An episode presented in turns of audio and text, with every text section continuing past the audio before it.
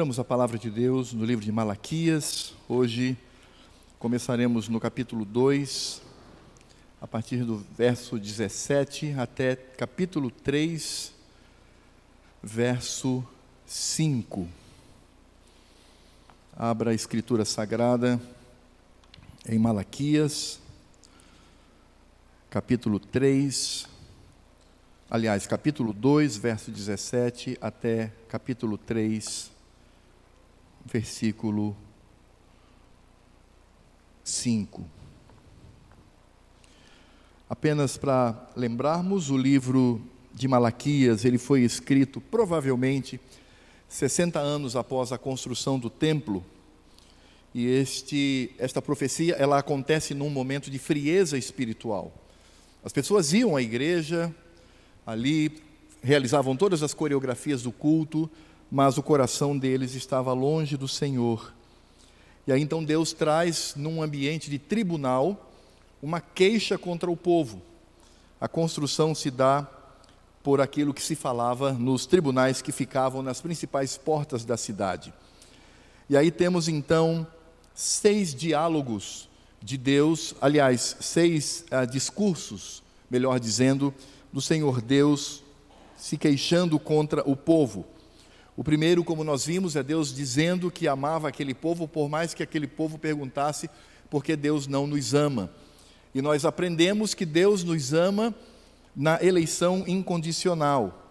Em seguida, no segundo discurso, nós vimos as atitudes daqueles que moravam em Judá com relação ao culto, como eles profanavam o culto do Senhor e como eles desejavam de todas as maneiras é, realizar o culto segundo o coração deles, levando animais cegos, coxos, ah, tendo o coração distante do Senhor. E aí então o Senhor Deus se queixa mais uma vez.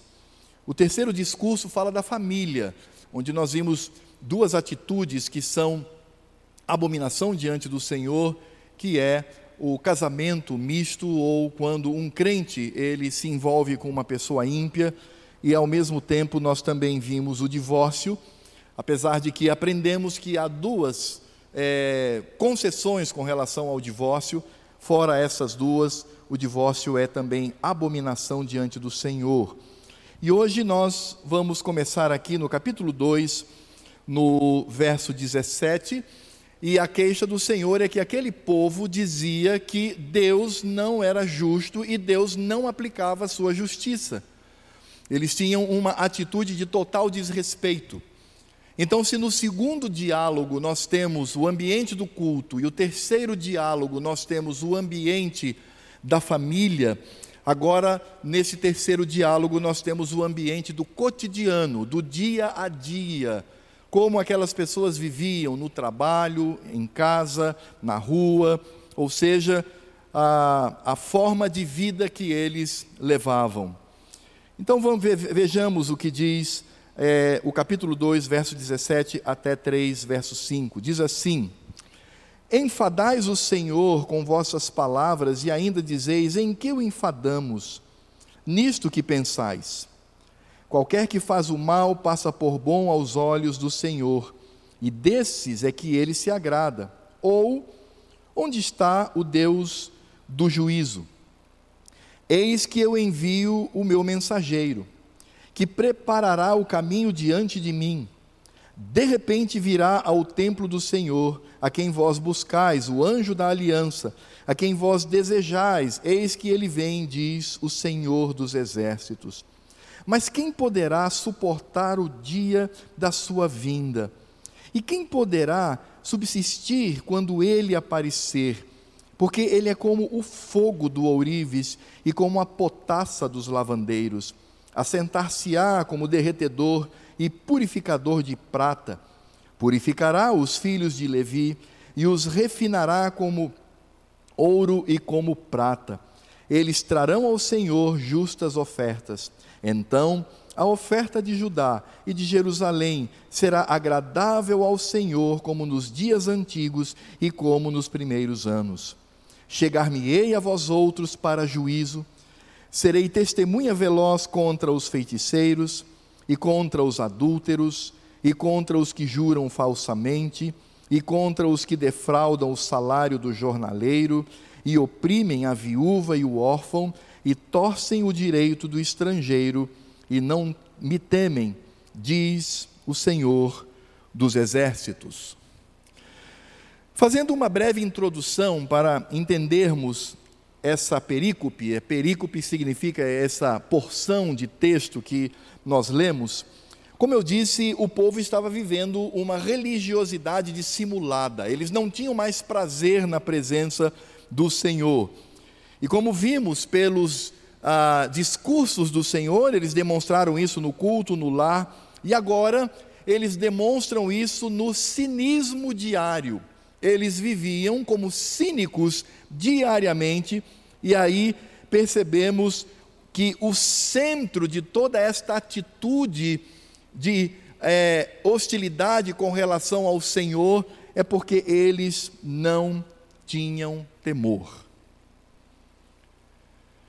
Irmãos, quando uma pessoa perde o temor de Deus, ela está destruída ela está arrasada. O temor do Senhor é o princípio da sabedoria. Sabedoria é viver em paz com o nosso Deus. É por isso que, não temendo, nós passamos a viver uma vida de desgraça no que diz respeito ao nosso Deus Todo-Poderoso.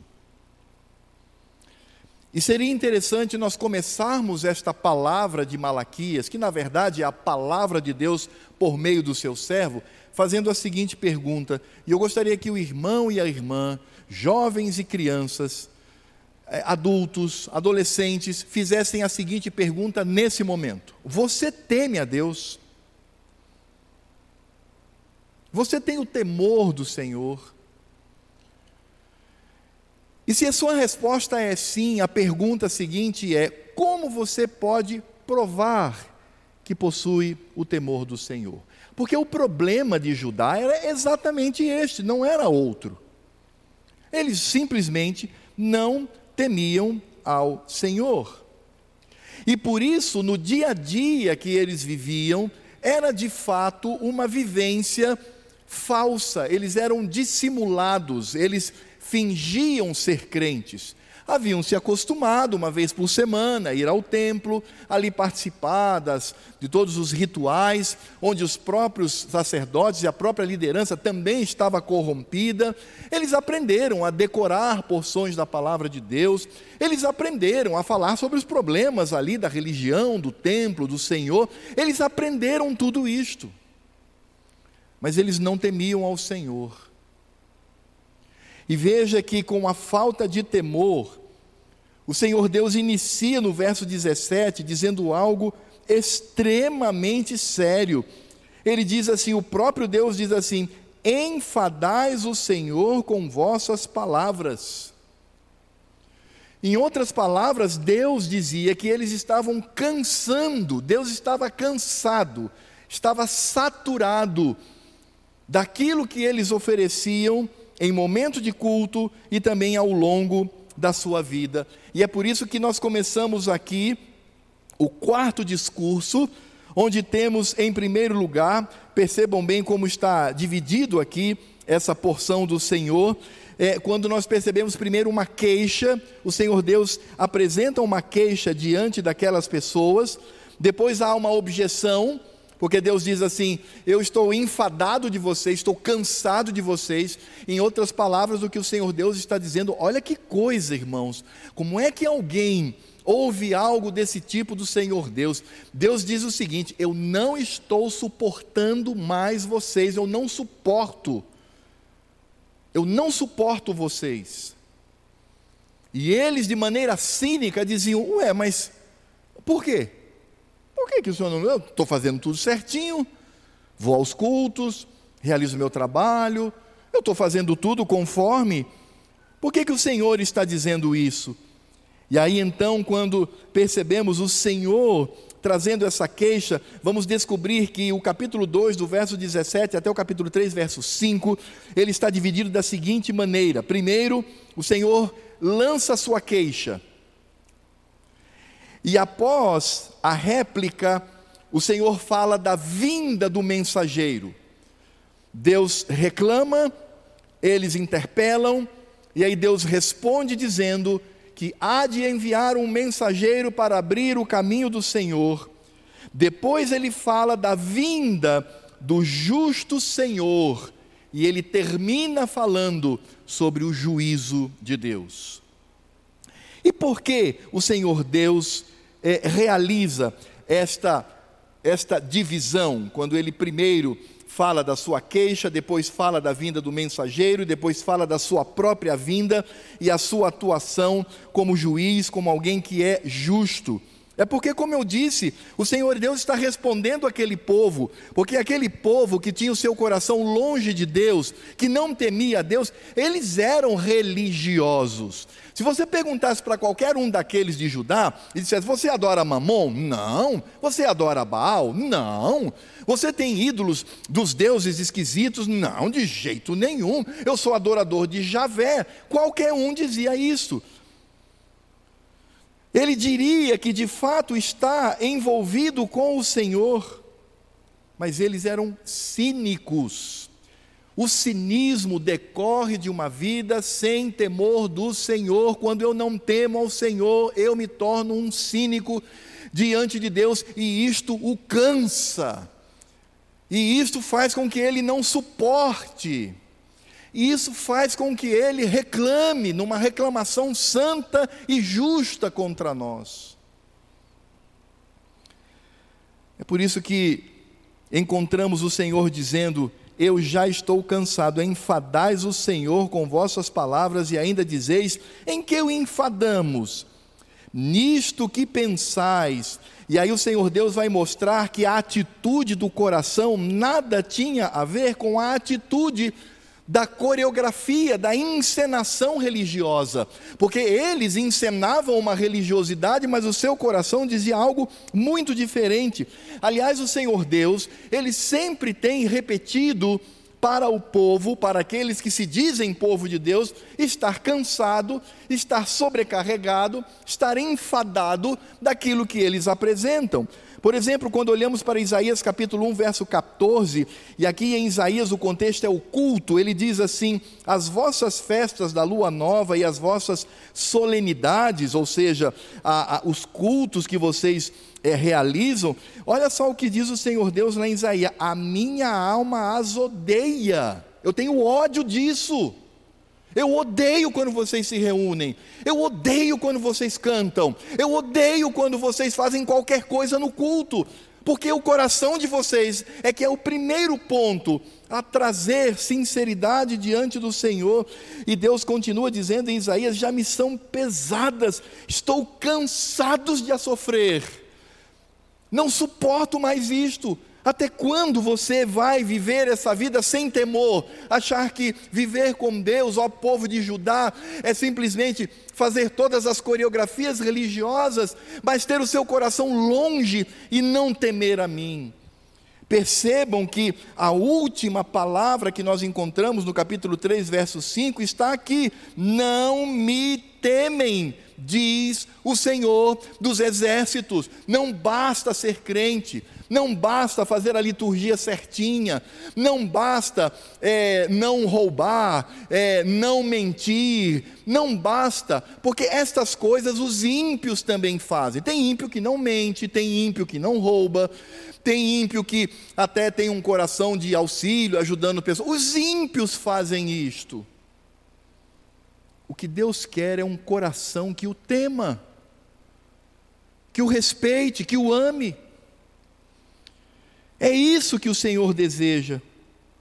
E o que, que aquelas pessoas estavam dizendo no seu coração? Olha só que triste, porque eles estavam indo ao culto, eles estavam falando de Deus, decorando a palavra, procurando não roubar, enfim, é, fazer ali, viver uma vida social razoável, mas veja só, como que eles estavam agindo no coração, enquanto eles cantavam, enquanto eles louvavam, enquanto eles levantavam as mãos, olhavam para os céus, emitiam orações, ouviam sermão, levavam os animais, ainda que coxo e cego, não é? Mas levavam para o sacrifício, ainda que durante o tempo todo eles dissessem: Nós somos adoradores de Javé, somos de Judá, somos fiéis. Israel no norte é que debandou, nós continuamos fiéis. Enquanto eles diziam isso com palavras e tentavam fazer isso com gestos, no coração eles diziam e perguntavam algo terrível contra Deus. Sabe o que, que eles diziam no coração? Eles diziam assim: esse Deus é tolo.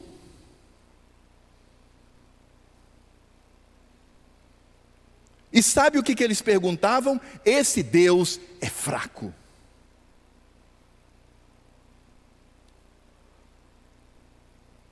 Você acha que Deus se agrada disto? Por que eles diziam que Deus era tolo? Veja só, no verso 17: Nisto que pensais, qualquer que faz o mal passa por qualquer que faz o mal passa por bom aos olhos do Senhor, e desse é que ele se agrada.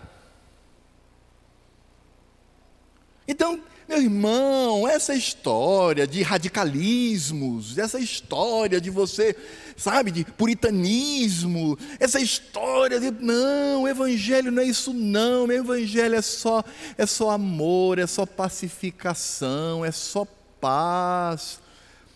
O Senhor Deus, Ele é mais ou menos como um grande Papai Noel celeste, Ele só está interessado em nos dar presentes, em nos, em nos acariciar, não importa como você está, o Senhor Deus, olha, Cristo é amor, é isto que eles estão fazendo, eles estão chamando o Senhor Deus de tolo, porque eles fazem o mal e acham que isso é bom para o Senhor e que o Senhor os aceita. Que coisa triste isto. Mas eles também diziam que o Senhor era fraco, porque eles perguntam: onde está o Deus do juízo? Cadê? Cadê esse Deus que é fogo, que consome? Onde é que está? Cadê ele? Eu vivo numa boa, tranquilo. Por isso que eu digo: Deus não é de juízo, não, Deus é de outra coisa, menos disso. Ou seja, eles enunciavam dizendo que Deus era fraco, ou seja, eles estavam relativizando a lei de Deus o que é bom é mal, o que é mal é bom, para o Senhor tanto faz, Ele nos aceita e nos recebe como nós queremos. Eu sei que o dia é do Senhor, mas eu preciso trabalhar. Ele vai entender. Eu sei que é o dia do Senhor, mas vou ficar em casa vendo televisão, né? Vou ver o culto pela televisão. Deus aceita isso numa boa. E no final das contas, Ele é sempre bonzinho. Ele sempre vai passar a mão na minha cabeça. Tá bom, meu filho, vai, segue em frente. Era isto que eles diziam. E isto estava levando o Senhor a estar enfadado, o Senhor dizer: Eu não suporto mais vocês. Eu não os suporto mais. Porque vocês perderam o temor.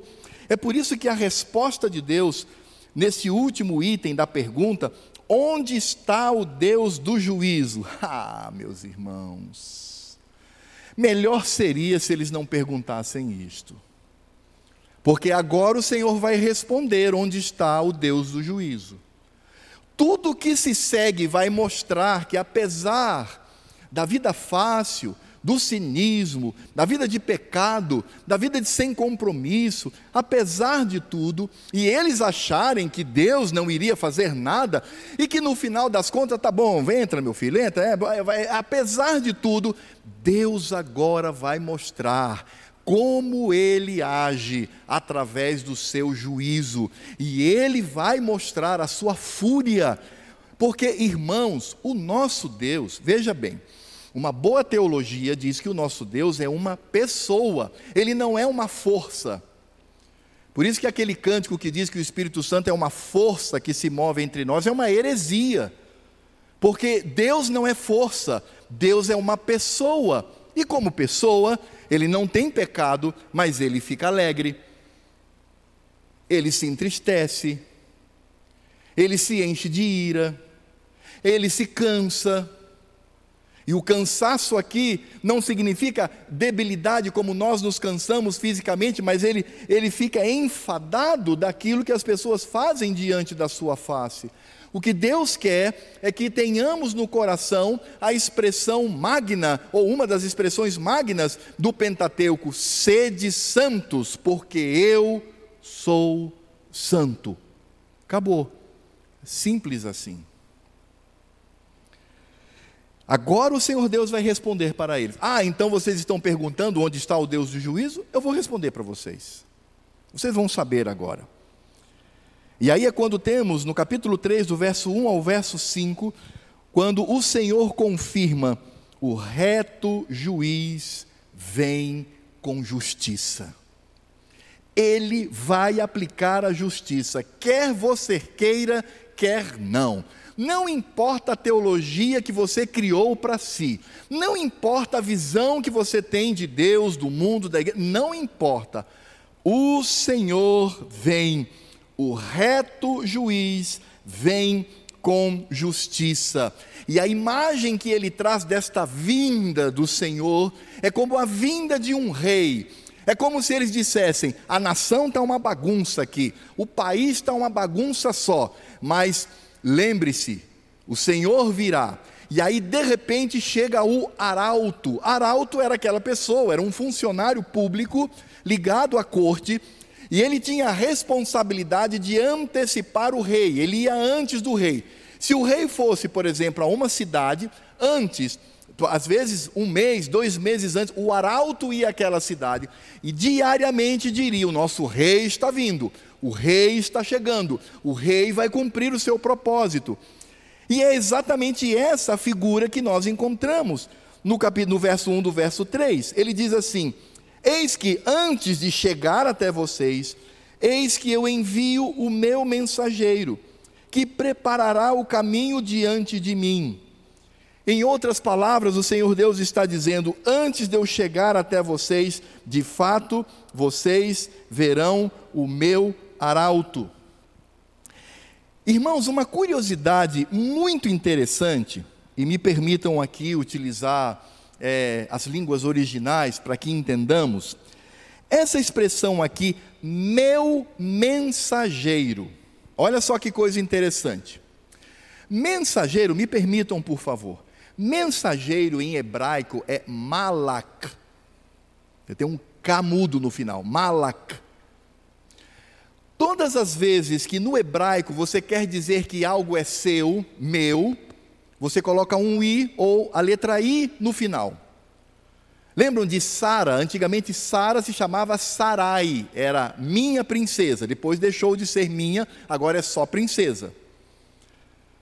Quando você encontra aqui a expressão meu mensageiro, a expressão no hebraico é malaki a mesma expressão que nós encontramos no capítulo 1, quando diz assim, verso 1, no início do livro, quando diz assim: sentença pronunciada pelo Senhor contra Israel por intermédio de Malaquias, por intermédio de Malaqui. É a mesma expressão. Por que eu estou dizendo isso? Porque, numa primeira instância, sem dúvida nenhuma, Malaquias está falando de si mesmo. Aliás, amados, as profecias no Velho Testamento, elas possuem essa característica. Elas possuem uma aplicação imediata, ela, é, ela possui uma aplicação para o futuro e ela possui uma aplicação escatológica a grande maioria de todas as profecias no Velho Testamento é isso. O profeta falava, ah, isso está se cumprindo agora, ou vai se cumprir agora e de imediato. Mas também pode se cumprir novamente no futuro. Mas ela vai redundar, ela vai ser completa na escatologia, porque ela vai se cumprir cabalmente em Cristo Jesus. Então, com isto, o que Malaquias, que é Malaquias, vem de Malaqui, que é meu mensageiro, em primeiro lugar, ele está dizendo: Eu estou aqui falando para vocês, eis que o Senhor vem. Aquele povo, quando ouviu essa mensagem, eles já estavam ouvindo acerca da vinda do reto juiz, do Deus que é justo, do Deus que não deixará impune nenhum erro, por menor ou maior que seja. Eis que o Senhor vem. O próprio Malaquias se colocava como este mensageiro. Mas é claro que também existe uma aplicação escatológica, uma aplicação que vai muito além disto. E nós vamos descobrir que este mensageiro não era somente Malaquias, mas era um outro que viria, que está aqui no capítulo 4, nos versos 4 e 5 de Malaquias. Diz assim: Lembrai-vos da lei de Moisés, meu servo, ao qual lhe escrevi em Horebe, para todo Israel a saber estatutos e juízos. Agora, verso 5: Eis que eu vos enviarei o profeta Elias. O próprio Malaquias, ele também tinha discernimento de que este arauto que anuncia a vinda do Senhor viria no futuro. Então, Malaquias é um tipo de arauto de quem? de Cristo, porque Elias é João Batista. Diz assim: Eis que eu vos enviarei o profeta Elias, antes que venha o grande e terrível dia do Senhor, antes que venha o rei para destruir a todo o mal e a todo o pecado. Ele converterá o coração dos pais aos filhos e o coração dos filhos a seus pais, para que eu não venha e fira a terra com maldição. Malaquias está dizendo: Eu estou falando agora, eu sou esse mensageiro, mas também virá um mensageiro futuro, será Elias, e ele há de preparar o caminho do Senhor. É por isso que lá em Mateus, no capítulo 3, a partir do verso 1, falando sobre João Batista, o evangelista diz assim: Naqueles dias apareceu João Batista pregando no deserto da Judéia e dizia: Arrependei-vos, porque está próximo o reino dos céus. Veja que Malaquias diz que ele, esse mensageiro, converterá o coração dos pais aos filhos e o coração dos filhos a seus pais, para que eu não venha e fira a terra. Então, a mensagem de João Batista cumpre esta profecia. Mateus continua dizendo: porque este é o referido por intermédio do profeta Isaías, vós que clama no deserto, preparai o caminho do Senhor, endireitai as suas veredas. Usava João vestes de pelos de camelo e um cinto de couro. A sua alimentação eram gafanhotos e mel silvestre. Então saíam a ter com ele Jerusalém e toda a Judéia e toda a circunvizinhança do Jordão, e eram por eles batizados no rio Jordão, confessando os seus pecados. Vendo ele, porém, que muitos fariseus e saduceus vinham ao batismo, disse-lhes: Raça de víboras, suas cobras, seus venenosos, quem vos induziu a fugir da ira vindoura? Produzi, ó raça de víboras, frutos dignos de arrependimento, e não comeceis a dizer entre vós mesmos: temos por pai a Abraão, porque eu vos afirmo que destas pedras Deus pode suscitar filhos a Abraão. Já está posto, ó víboras, o machado à raiz das árvores. E lembre-se, estas víboras eram os religiosos, eram os líderes, eram os pastores da época. E aí então ele continua dizendo: Toda árvore, pois, que não produzir bom fruto é cortada e lançada ao fogo. Eu vos batizo com água para o arrependimento, mas aquele que vem depois de mim é mais poderoso do que eu, cujas sandálias não sou digno de levar. Ele vos batizará com o Espírito Santo e com fogo. A sua pá ele tem na mão e limpará completamente a sua eira, recolherá o seu trigo no celeiro, os que foram batizados com o Espírito Santo, e queimará a palha em fogo inextinguível, aqueles que foram batizados ou serão batizados com fogo. Então aqui a gente já pode fazer um parênteses teológico, não é? Essas igrejas que pedem batismo com fogo, eles estão pedindo batismo do inferno o batismo que está reservado a Satanás e seus anjos. Fecha parênteses. A pregação de João Batista era a pregação de arrependimento. Mas o intuito de João Batista era dizer que ele não era o Messias, ele não era o maioral, ele não era o rei. Esse rei ainda estava por vir. E é nesse sentido que este arauto, ele anuncia a vinda do que nós encontramos aqui do anjo da aliança. Em português, irmãos, é, é, às vezes é difícil, porque a tradução não nos ajuda muito. É uma tradução fiel, não fique tranquilo. Mas é porque as palavras escapam, traz o sentido real das escrituras sagradas, mas quando nós vamos para o hebraico, isso se torna, isso se descortina. Porque no verso, no capítulo, no verso 1 do capítulo 3, quando ele diz assim: Eis que eu envio meu mensageiro, Malaqui, o mesmo nome que se usa no início, Malaquias, que preparará o caminho diante de mim. Aí ele diz assim: De repente virá o templo do Senhor, quem vós buscais, o anjo da aliança. A palavra traduzida por anjo é Malak,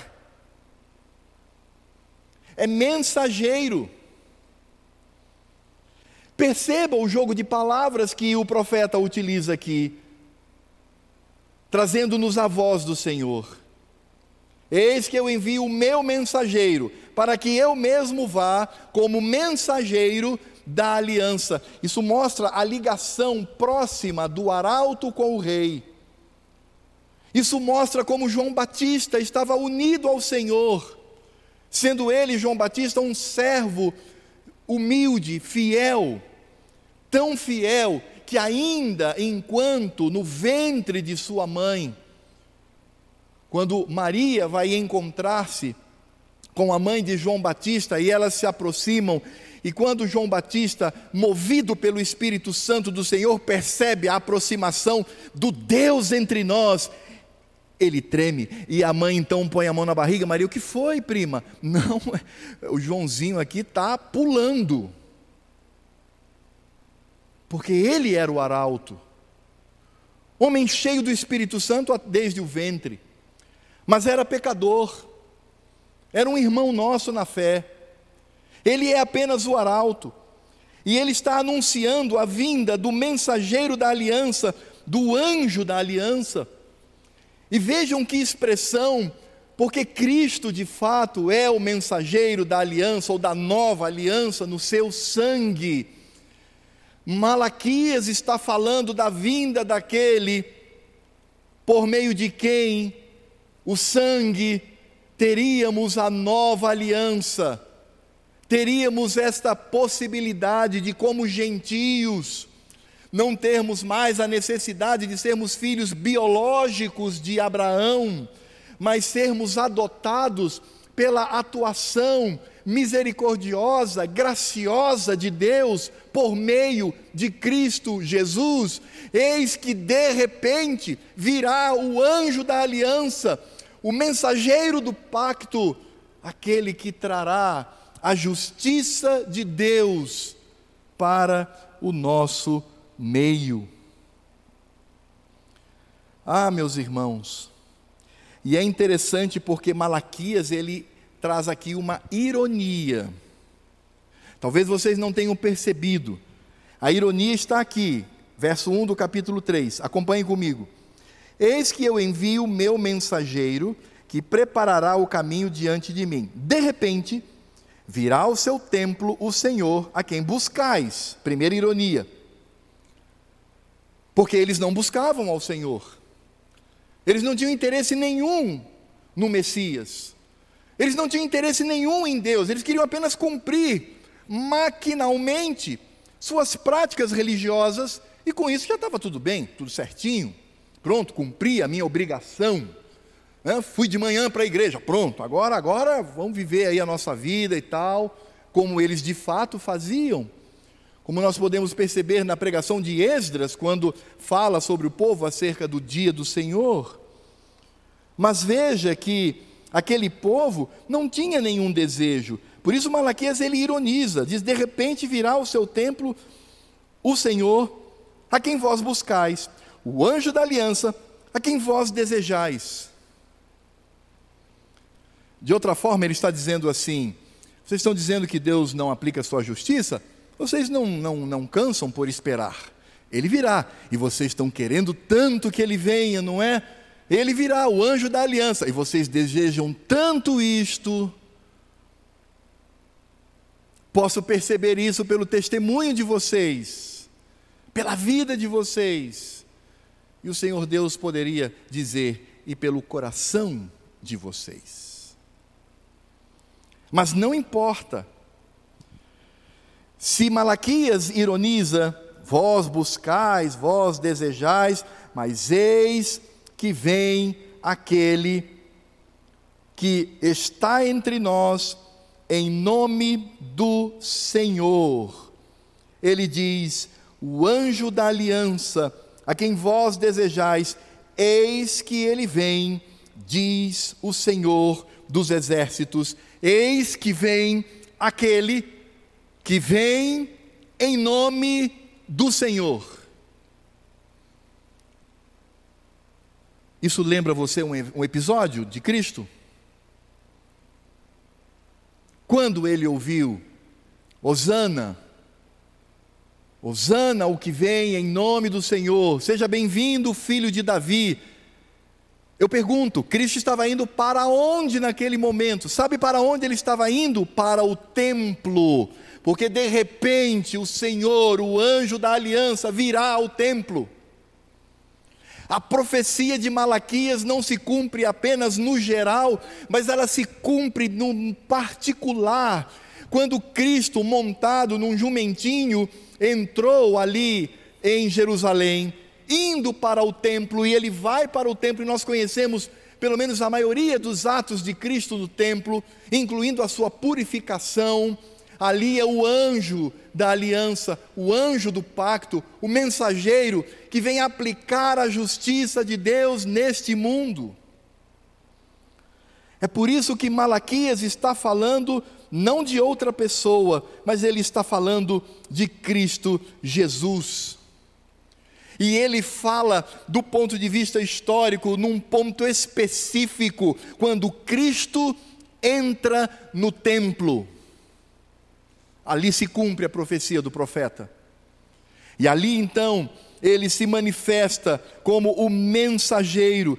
Os irmãos precisam se lembrar que foi no ambiente do templo onde o Senhor proferiu as palavras é, que, que produziam não apenas vida, mas produziam também a ira do Senhor.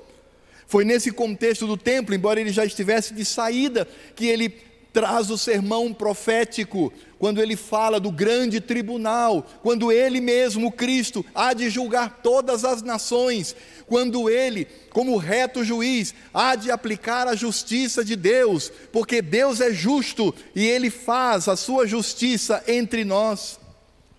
É a partir desse contexto que nós temos a morte de Cristo pelos eleitos de Deus a morte de Cristo é a aplicação da justiça de Deus, porque ninguém vai para o céu porque é bonitinho, porque é bonzinho, porque é um crentezinho legal, porque não, ninguém vai para o céu dessa forma. Deus não aceita ninguém em seus pecados. Era necessário que a ira de Deus caísse, porque a ira de Deus vai cair sobre todos, sem exceção, com uma diferença nos ímpios, a ira de Deus cairá sobre a cabeça de cada um deles. Dos eleitos, a ira de Deus caiu sobre a cabeça de Cristo. Essa é a diferença. Ninguém vai para o céu fora da aplicação da justiça de Deus que demanda ira, ódio, morte, destruição para os ímpios, em cada um deles, sobre nós, já foi posto em Cristo Jesus. Deus é justo. A justiça de Deus se manifesta. Ao contrário do que aqueles cínicos diziam em seu coração e em sua mente. E aí nós temos então a figura desse juiz. E aí sim, irmãos, uma outra característica, como eu disse para vocês, da profecia, as profecias elas oscilam entre a primeira vinda e a segunda vinda de Cristo. Numa mesma profecia, por vezes parecendo-nos o mesmo episódio, mas ali nós temos traços da primeira vinda e traços da segunda vinda. E aí então Malaquias, cheio do Espírito Santo, falando da vinda de Cristo, daquele que iria aplicar a justiça de Deus sobre os eleitos, mas também sobre os ímpios, mostra o caráter justo e a forma como ele pratica essa justiça. Verso 2: Mas quem poderá suportar o dia da sua vinda? E quem poderá subsistir quando ele aparecer? Como é que ele vai aparecer, Malaquias? Como Cristo virá? Porque ele é como o fogo do ourives e como a potassa dos lavandeiros. Assentar-se-á como derretedor e purificador de prata. Vejam que a figura de Cristo como juiz está intimamente ligada ao fogo que pune, mas ao mesmo tempo purifica. Quando fala de ourives, não há muito o que dizer. Os irmãos, ou a maioria, sabe, os ourives, eles trabalhavam com aquelas fogueiras, aquelas fornalhas, e colocavam ali o metal para purificá-lo. Era um ambiente extremamente quente, de fogo, de fornalha. Os lavandeiros eram profissionais que faziam com que as roupas brancas elas se tornassem branquíssimas. E claro que naquela época não existia água sanitária, não existia sabão em pó, não existia amaciante, não existia nada que as donas de casa conhecem muito bem. A forma como eles faziam, eles tomavam cinzas, eles queimavam muita madeira, tomavam a cinza e eles eh, faziam com que essa cinza descansasse. Depois eles faziam uma mistura com lixívia, que é um elemento corrosivo, e aí então eles deitavam sobre a laje de barro as roupas brancas, colocavam a cinza misturado com lixívia sobre a roupa, e aí eles vinham com água fervendo, água na sua maior temperatura, borbulhando de, fer, de, por estar fervendo, e jogavam aquilo sobre a, sobre a roupa com esse material, para que o fogo, para que o calor da água, misturado aos produtos corrosivos, pudessem limpar o tecido o contexto, tanto de um como de outro, é fogo. Fogo que purifica, consequentemente, fogo que destrói o pecado. E é exatamente isso.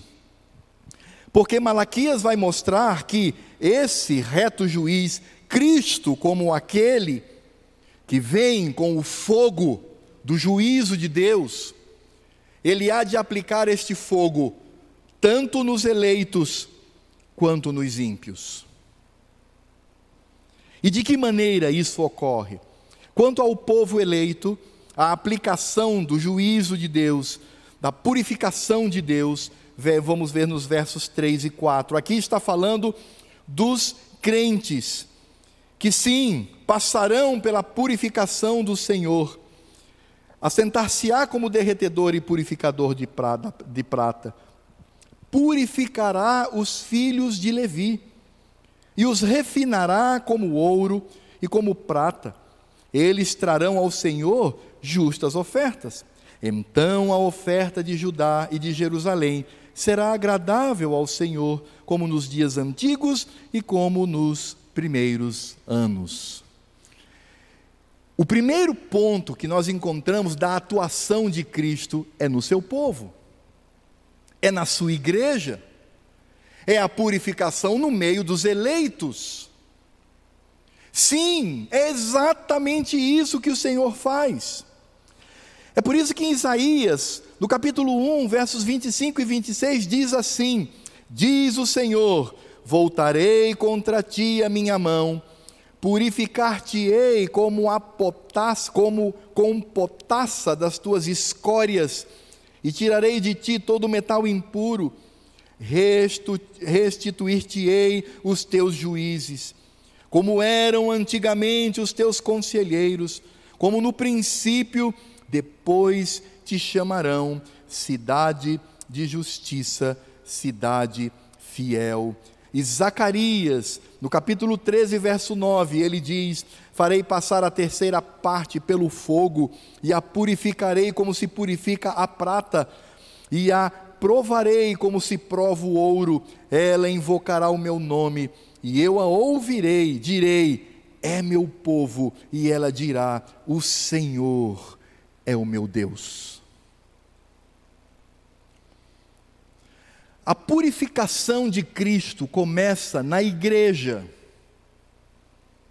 em meio a nós, para que o temamos e para que saibamos o que o pecado pode causar na nossa vida.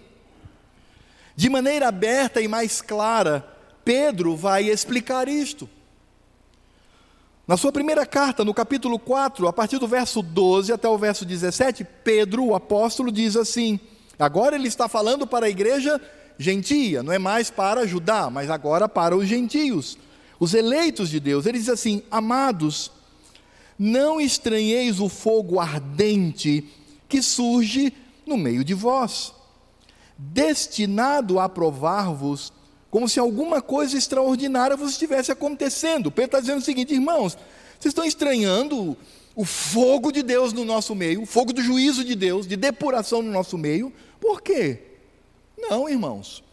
Pedro diz, pelo contrário, alegrai-vos, na medida em que sois coparticipantes dos sofrimentos de Cristo, para que também na revelação de Sua glória vos alegreis exultando. Se pelo nome de Cristo sois injuriados, bem-aventurados sois, porque sobre vós repousa o Espírito da glória de Deus. Não sofra, porém, nenhum de vós como assassino, ou ladrão, ou malfeitor, ou como quem se intromete em negócios de outrem. Mas se sofrer como cristão, não se envergonhe disso Antes, glorifique a Deus com este nome, porque a ocasião de começar o juízo pela casa de Deus é chegada. Ora, se primeiro vem por nós, qual será o fim daqueles que não obedecem ao Evangelho de Deus? Por que cristãos são perseguidos? Por que, que o mundo paulatinamente e sistematicamente se levanta com um ódio que vem do fígado contra nós. Porque, e eu não tô, eu não sou profeta nesse sentido, irmãos, mas eu não dou dez anos para que não tenhamos mais esta liberdade que nós temos aqui, se o mundo continuar do jeito que está. Hoje se destrói igrejas a troco de nada. Hoje nós somos acuados se eu disser que homossexualidade é pecado, eu posso ir preso, e eu sei que isso está sendo gravado. É assim que vivemos, como que apertados.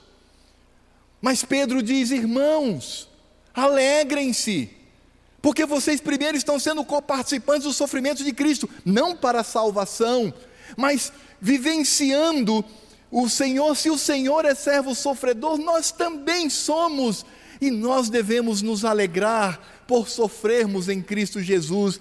Aí, irmão, você vai entender por que, que famílias cristãs são decapitadas, são estupradas, são queimadas, são destruídas, são perseguidas. Nós ainda não estamos vivendo isso, ainda, mas nós não perdemos por esperar. Porque o juízo começa na casa de Deus. É por isso que Malaquias diz, voltando para Malaquias 3:3, assentar-se-á como derretedor e purificador de prata. Quem que ele vai purificar primeiro? Os filhos de Levi, e os refinará como ouro e como prata. Eles trarão ao Senhor justas ofertas, vivendo uma vida de santidade então a oferta de Judá e de Jerusalém será agradável ao Senhor, não será mais um enfado, não será mais uma canseira, tudo será agradável ao Senhor, como nos dias antigos e como nos primeiros anos. Nós cultuaremos ao Senhor e Ele há de receber este culto com alegria, porque fazemos por meio e para Cristo Jesus, com o coração limpo diante dEle.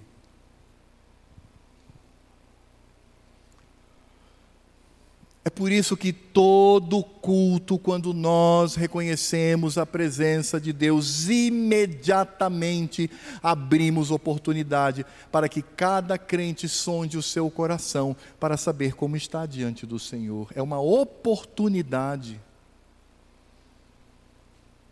O culto não é momento de oba-oba, de, de, de cantar por cantar, se remexer e se alegrar. Não, outras situações servem para isso. O culto é solene, é para Deus. E Ele nos dá a oportunidade para confessarmos o nosso pecado, para agradarmos ao Senhor, tudo por meio de Cristo Jesus. Por isso, irmãos, quando a perseguição vier mesmo, quando os brasileiros ou estes brasileiros que nos odeiam, e que estão esperando a primeira oportunidade para nos acuar, nos prender, nos surrar, nos humilhar. Alegremos-nos. Fiquemos alegres, porque é um privilégio. O Senhor Deus cuida primeiro dos seus, dos seus filhos. É por isso que os mártires do passado, a grande maioria deixa um testemunho tocante quando eles, em meio ao calor da fogueira do Império Romano, eles gritavam e diziam: Senhor, que privilégio morrer desta forma por causa do teu nome. E sim, irmãos, é também para gerar temor. Vocês já pararam para pensar que essas igrejas que são perseguidas, com exceções, claro, quem vai para o culto sabendo que pode voltar para casa num caixão ou ser enterrado numa vala comum, isso não é uma demonstração de amor? Nós não, né? Ai, não vou para o culto. Tô... Por que você não vai para o culto? Estou com caspa. Não vou. Com caspa não dá para ir. Ah, eu estou com dor nas costas e ah, hoje eu não estou muito afim de ir. Ah, os cultos estão meio chatinhos, eu, eu, eu vou ficar em casa, vou ver pela televisão, é a mesma coisa. Conta um historiador sobre a igreja perseguida, que na Romênia, um grupo de soldados entrou numa igreja quando o culto iria começar, e eles cercaram a igreja com as armas. E eles disseram: quem negar a Cristo e fugir está livre, quem ficar vai sofrer as consequências. E aí os irmãos começaram a se entreolhar, e negócio está feio aqui. Aí um se levantou, vamos filho, vamos, vamos, vamos, mulher, vamos, não, vamos, vamos, vamos, vamos, vamos. E começou a sair. E aí ficou um pequeno grupo. E aí aquele homem disse assim: E vocês não vão sair? E disseram: Não. Estamos dispostos a qualquer coisa por Cristo. Para nós é um privilégio. Eles colocaram as armas num canto e disseram: essas armas são de madeira. Tiraram a farda e diz: nós também somos crentes. E nós queremos cultuar com os irmãos, num culto verdadeiro, por gente que ama a Deus, estando disposta a morrer por Ele. Mas, meus amados, o juízo de Cristo, o fogo de Cristo, este fogo bendito, este fogo bem-vindo, não te dá um temor no coração quando falamos isso? Esse fogo que é bem-vindo no nosso meio da purificação, que vai depurar, que vai expulsar aqueles que se dizem crentes e não querem nada com Deus, e vai fazer com que permaneça no rebanho aqueles que dizem eu sou de Cristo. Mas para além disso, o juízo de Deus, esse Deus que é justo, tem um fogo reservado aos ímpios. Aí, irmãos, é exatamente o oposto. Porque o fogo de Cristo nos eleitos é para nos purificar, gerar em nós temor e amor por Ele, mas o fogo sobre os ímpios é para manifestar a ira do Senhor. Verso 5 do capítulo 3, concluindo: Chegar-me-ei a vós outros para juízo. Eita, irmão, essa frase não, não mexe com você, não? Vinda dos lábios de Cristo.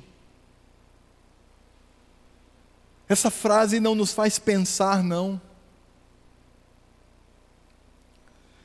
Chegar-me-ei a vós outros para juízo, serei testemunha veloz contra os feiticeiros, contra os adúlteros, contra os que juram falsamente, contra os que defraudam o salário do jornaleiro e oprimem a viúva e o órfão e torcem o direito do estrangeiro e não me temem, diz o Senhor dos exércitos, diz o anjo da aliança, diz Cristo, o Rei do universo.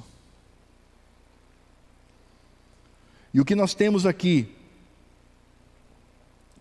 é uma relação pequenina de pecados horrendos que mostram como aquelas pessoas elas tinham um pecado e viviam de forma cínica com o seu pecado, convivendo muito bem com o seu pecado, pecados de ordem social, pecados de ordem religiosa, pecados de ordem familiar, pecados de ordem trabalhista, pecados de toda ordem.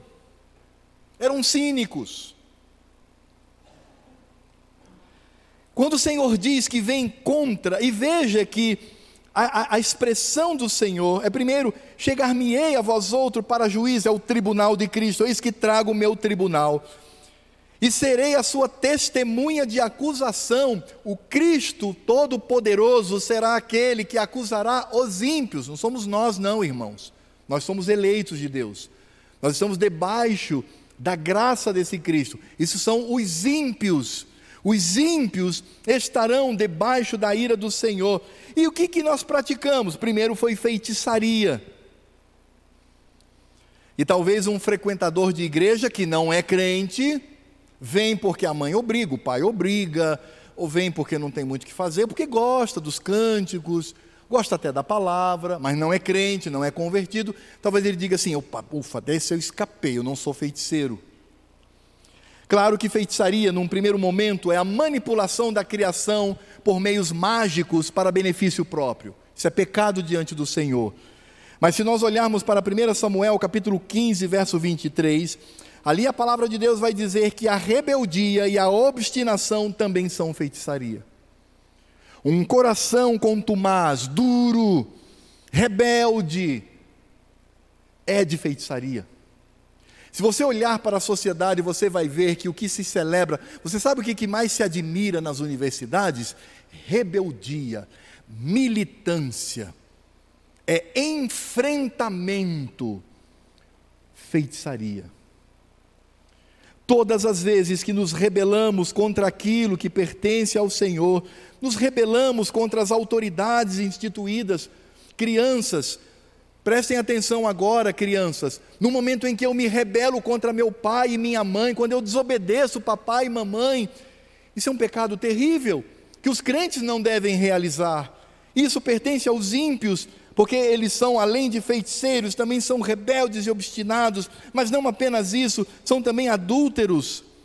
E é claro que adultério aqui fala da quebra da aliança do casamento. Mas se nós olharmos para Tiago, capítulo 4, verso 4, diz que a amizade do mundo é adultério. Então eu posso dizer assim: eu sou frequentador de igreja, eu nunca traí minha esposa, eu estou bem, sim, mas você é amigo do mundo, você é chegado a um barzinho, você é chegado a uma boate, você acha que festejar carnaval, em bailinho de carnaval, está numa boa, você gosta de celebrar Halloween com seus filhos, amizade do mundo. Eu estou trazendo isso, irmãos, porque se eu falar de assassinato, se eu falar de corrupção gravíssima, você vai dizer, ah, nem isso eu faço.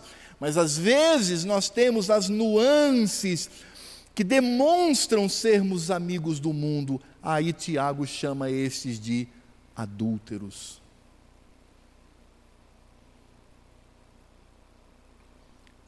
Perjúrio. Você sabe o que é perjúrio? É o que ele está dizendo aqui, ó. Juram falsamente. Jurar falsamente na presença do Senhor é perjúrio. É um pecado grave. Isso inclui não apenas os juramentos que fizemos com relação aos nossos laços matrimoniais. Jurei até que a morte nos separe, da doença, na dor, etc. Blá, blá, blá, Depois de um tempo, quero divórcio. Isso é perjúrio. Deus odeia isto. Mas não é somente isto. No momento em que eu, por livre e espontânea vontade, decidi ser membro da Igreja Presbiteriana do Brasil, sejam todos muito bem-vindos. No momento em que você foi recebido como membro, você fez um juramento solene. Primeiro, você jurou obedecer a Escritura sagrada, você jurou isso, você jurou viver o que a Bíblia diz. Por mais, não importa se isso te aborrece, você fica chateadinho, porque você jurou obedecer a Escritura Sagrada, mas você também jurou subscrever os símbolos de fé desta igreja, os seus catecismos e a sua confissão de fé. Você jurou na presença do Senhor, você fez esse juramento num culto solene. Não é só presbítero, diácono e pastor que jura, todo crente diz: prometeis diante do Senhor subscrever os símbolos de fé. Sim, Senhor, prometo. Quando sai dali, ah, não, mas esse negócio de símbolo de fé, isso é coisa caquética, não concordo muito. É, é... Isso é perjúrio. Isso é pecado de perjúrio. Perjúrio é quando você jura falsamente. Não é que isso faz da igreja presbiteriana a única igreja certa. Longe de nós isto. Se você tem uma veia pentecostal, amém, meu irmão.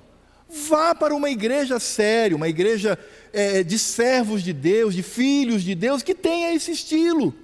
Ah, eu gosto mais da coisa mais evangelical, mais livre. Ok, existem tantas igrejas por aí que são firmes, são crentes, são sérias diante do Senhor e que preenche isto.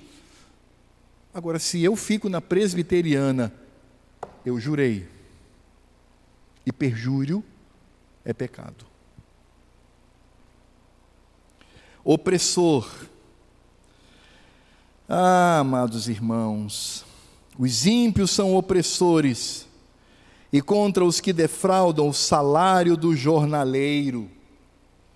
Você tem empregada doméstica em casa? O que ela ganha é justo? O que ela tem é justo? Seus funcionários, o que eles recebem é justo? Os ímpios são aqueles que exploram seres humanos, agindo com injustiça sobre eles a Escritura Sagrada é contra isto. Isso não é coisa de comunista, não, irmãos. Porque o comunismo, ele fala isso apenas como subterfúgio, e ele fala isso por meio da violência, e ele fala isso para enaltecer a sua doutrina satânica. Não tem nada a ver. O que a palavra de Deus está falando aqui é de pessoas que dependem diretamente de nós. Como nós tratamos essas pessoas? Com justiça ou com injustiça? Os ímpios se aproveitam.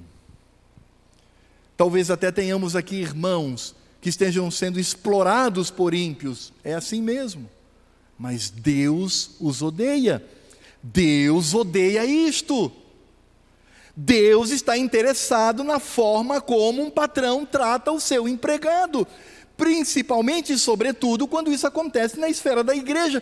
Deus é, não, o Senhor deu. Ah, o quanto eu pago para a empregada? Se eu digo para ela, não, é feriado, não, é feriado para mim, meu bem, você vem amanhã. E não tem esse negócio, não. É de segunda a sábado, e se eu precisar de você de domingo, você vem. Ah, Deus não está nem aí para isso. Deus está preocupado com coisas mais importantes, não é, meus irmãos? Deus é justo. O Senhor é justo. Opressores que tiram vantagem dos fragilizados torcem o direito do estrangeiro. Aqui eu não preciso falar, não. Porque nós temos muitos venezuelanos em situação de fragilidade entre nós. O Senhor Deus se importa com isto também. Corrupção. Estas pessoas, aliás, opressores, essas pessoas oprimem viúvas e órfãos, aquelas pessoas que são fragilizadas, são abusadas pela sua condição. Esta é a relação dos pecados que Cristo diz: hei de destruir com o fogo da ira de Deus sobre os ímpios. Não se preocupe, amado irmão. Você é um eleito de Deus. Este fogo não é para você. Mas se por acaso no nosso meio há alguém que frequenta a igreja e ainda não se converteu do seu mau caminho, ah, bom, aí sim, aí tema, porque aí é para você. É interessante porque a Escritura Sagrada, no Novo Testamento, em 1 Coríntios, capítulo 6, de 9 a 11, falando dos ímpios, ele diz assim, Paulo, 6, a partir do verso 9: Ou não sabeis, ó amados irmãos, não sabeis que os injustos não herdarão o reino de Deus? Não vos enganeis, amados irmãos, nem impuros, nem idólatras, nem adúlteros, nem efeminados, nem sodomitas, aqui é homossexualidade, nem ladrões, nem avarentos, nem bêbados, nem maldizentes, nem roubadores herdarão o reino de Deus. Tais fostes alguns de vós, vocês foram assim, irmãos, no passado, mas vós vos lavastes, mas fostes santificado, mas fostes justificados em o nome do Senhor Jesus Cristo e no Espírito do nosso Deus. Porque sobre nós, irmãos, está a obra de Cristo. E quem é Cristo? Cristo, para o ímpio, ele há de dizer para eles: Apartai-vos de mim, malditos. Mas para mim e para você, que somos eleitos do Senhor, Ele há de dizer: Vinde, benditos de meu Pai. Não por nós, mas pela obra que Ele fez. É por isso que nós não podemos desvalorizar a obra de Cristo em nós mas devemos vivê-la como algo sublime da obra do Senhor. Quero encerrar trazendo aqui algumas rápidas aplicações para a nossa vida. Né? O que, que nós vamos fazer com esta palavra do Senhor por meio de Malaquias amanhã, segunda-feira e ao longo da semana? Vamos lá, irmãos. Primeiro, tenha muito, muito, muito cuidado com o cinismo, a falta de temor, que trata Cristo como se ele fosse tolo e fraco. Devemos fazer uma sondagem no nosso coração para ver se de fato tememos ao Senhor. Em segundo lugar, irmãos, Cristo há de nos purificar como eleitos, como o ourives faz com o metal e como o lavandeiro faz com o tecido. Ele nos purifica como ato de amor. Por que, que você, papai e mamãe, quando a criança era pequenininha, você disciplinava? Era um ato de amor. Você acha que o seu filhinho gostava? Acha que quando a gente dizia para os filhos pequenos, para o quarto, termos aquela conversa. Aí ele, ai que maravilha, vou apanhar, coisa boa. claro que não. Era duro. Mas o pai fazia isso por amor, é o que Cristo faz com nós, conosco. É o que Cristo faz com o seu povo. Por isso ele de fato nos purifica.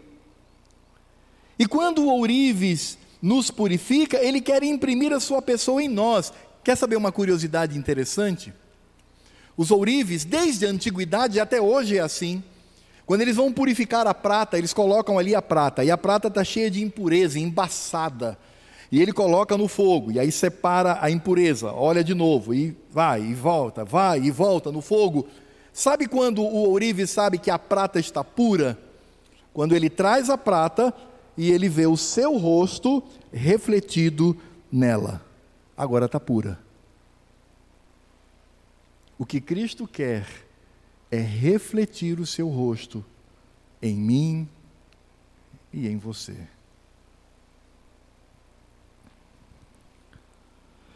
Toda redenção significa dizer que Deus usou da sua justiça. Deus disse: se você pecar, você morrerá. E Ele cumpriu isso em nós também. Só que Ele cumpre em nós por meio de Cristo. Porque toda a ira divina foi sobre o nosso Cristo. Por isso devemos amá-los, amá-lo. E por último, os ímpios serão lançados no fogo eterno a não ser que se convertam de seu mau caminho. Se tem algum ímpio aqui, frequentador de igreja, crie juízo e se entregue a Cristo. Converta-se do seu mau caminho, para que você tenha sobre si a redenção do Senhor. Ah, mas eu nasci na igreja, não importa.